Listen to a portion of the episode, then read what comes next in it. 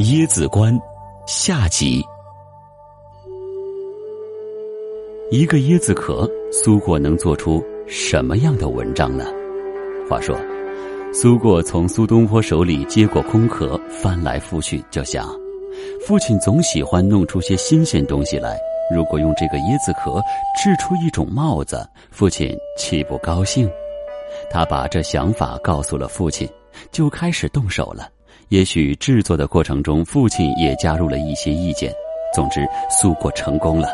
他不仅做了一个给父亲戴上，还做了一个寄给海峡对岸的叔叔苏子由。叔叔看到这个古怪而新奇的玩意儿，一下子被逗乐了。贬谪的阴霾一扫而光，当即写了一首诗：“衰发秋来半世思，负金资作强我意。垂空悬曲海粽子，束发妆成老法师。变化密仪人不悟，坏成相续我心知。茅檐竹屋南明上，亦似当年。”郎庙时，苏东坡和苏过的诗集中也各有一首同韵的《椰子关》。天教日饮玉泉思，美酒生临不待移。自录书金邀醉客，更将空壳付官师。规模简古人争看，簪倒清安发不知。更著短言高屋帽，东坡何事不为时？东坡玉佩西簪暗丝网，皇冠金玺野人疑。著书启读琼州叟，说节还应见祖师。纵子偶从一物得，竹皮同使后人知。平生冠冕非无意，不畏飞鸢。贴坠时，苏过。子由看到用海上废弃之物做成的椰子冠后，引发感想。他长期被贬谪，当时是贬到雷州安置，饱受沧桑。又看到与头发有关的椰子冠，便自然而然从衰发写起，说头发多半斑白，而且稀疏到几乎不能簪住的地步了。现在突然出现这个奇怪的帽子，正好补救了头发稀疏不能为宜的尴尬。竖起头发，加上椰冠，对镜一看，倒像个老法师的怪模样。变化密仪人不悟，坏成相续我心知。两句全是佛道用语，说我被贬到荒蛮的南海之上，已经暗暗发生变化。虽然别人并不在意，并无察觉。而我自己的心里却很清楚，他又想，有这些变化也没什么了，因为佛教上说坏成相续，成和坏并没有什么差别。现在虽然贬到南蛮之地，那又又有什么可悲哀的呢？于是有了节末两句。如今在海上住在茅草屋子里，与过去在朝廷中做官其实没什么两样。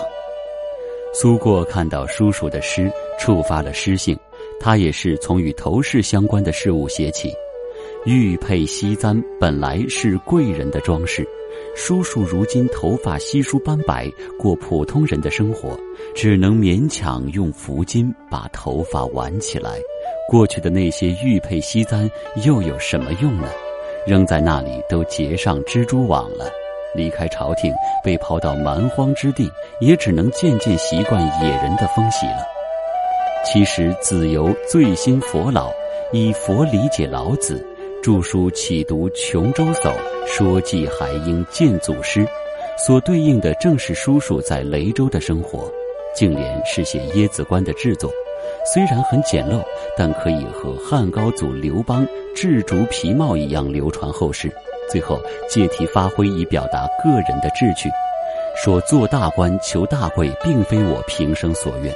做大官虽然很风光，但像飞鸢坠落水中而死的危险，也让人惊心动魄。还是我这种平淡无奇无害的生活更安宁吧。苏东坡一生为功名所苦，中年开始就常常在孩子面前流露追求平淡人生的意念，晚年尤甚。苏过随父亲时间最长，受父亲思想影响也最大。在海南曾作《致隐》一文，表达远离仕宦的乐隐之志，诗中从椰子关中引起冠冕的感想，正是他当时心境的写照，也可作《致隐》思想的前引。苏东坡的诗显得更加活脱。他那似自嘲又似讽时，与天性完全合一的惯常口吻，在这首诗中体现得出神入化。垂老头荒，对常人老说是多么不幸的打击，而苏东坡的口气却觉得是非常侥幸之事。与汉代的袁盎自私相比，袁盎被派到吴国做相，那时吴王骄奢日久，身边都是奸佞小人。袁盎临别，侄子劝告他说：“您老人家千万别真像一个国相一样，老是教训约束吴王。南方低湿，您天天在家喝酒，偶尔劝他别造反，才能免于灾难。”苏东坡说：“他来到海南，能够像袁盎一样天天喝上美酒，全身远害，而比袁盎还有更加方便的地方。海南岛上长满椰子树。”树林中有现成的自然之酒椰浆，连像易迪那样的酿酒师都不需要了，这不是上天给予的美意吗？不仅有美酒可饮，现在又冒出个做帽子的工匠来，制出的帽子简古可爱。当地老百姓事事喝着椰子，但从来没有想到椰子壳还能够做帽子。苏老先生突然把椰子冠戴在头上，大家都好奇地争相观看。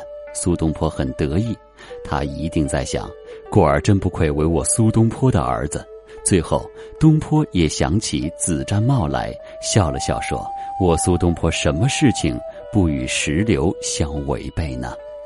椰子冠乃是在极为艰苦的环境之下细作的结果，是为了排遣苦闷的游戏之作。当然，也包含了东坡父子的智慧在内。东坡父子当年所制作的椰子冠早已不复存在，而制造椰子冠的佳话和三首诗却把一种风范保留了下来。历史总是有很多偶然，如果没有东坡父子的到来，椰子冠这个概念可能与汉语词汇擦肩而过。椰子壳本身属于纯自然之物。而这个佳话和三首诗，给它增加了耐人寻味的文化符号。如今东坡已逝，岁月荏苒，当初的椰子冠制作之法，不知道是否还存在。然而兄弟叔侄三人的唱和诗作，却一直流传了下来。在海南岛日益崛起的今天，再读起这几首诗，缅怀先贤，缅怀当初的岁月，重新拿起一个椰子时，您是不是也有用空壳做一顶帽子的想法呢？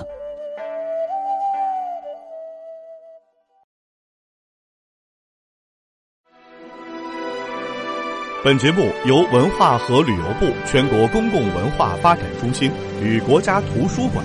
联合推荐。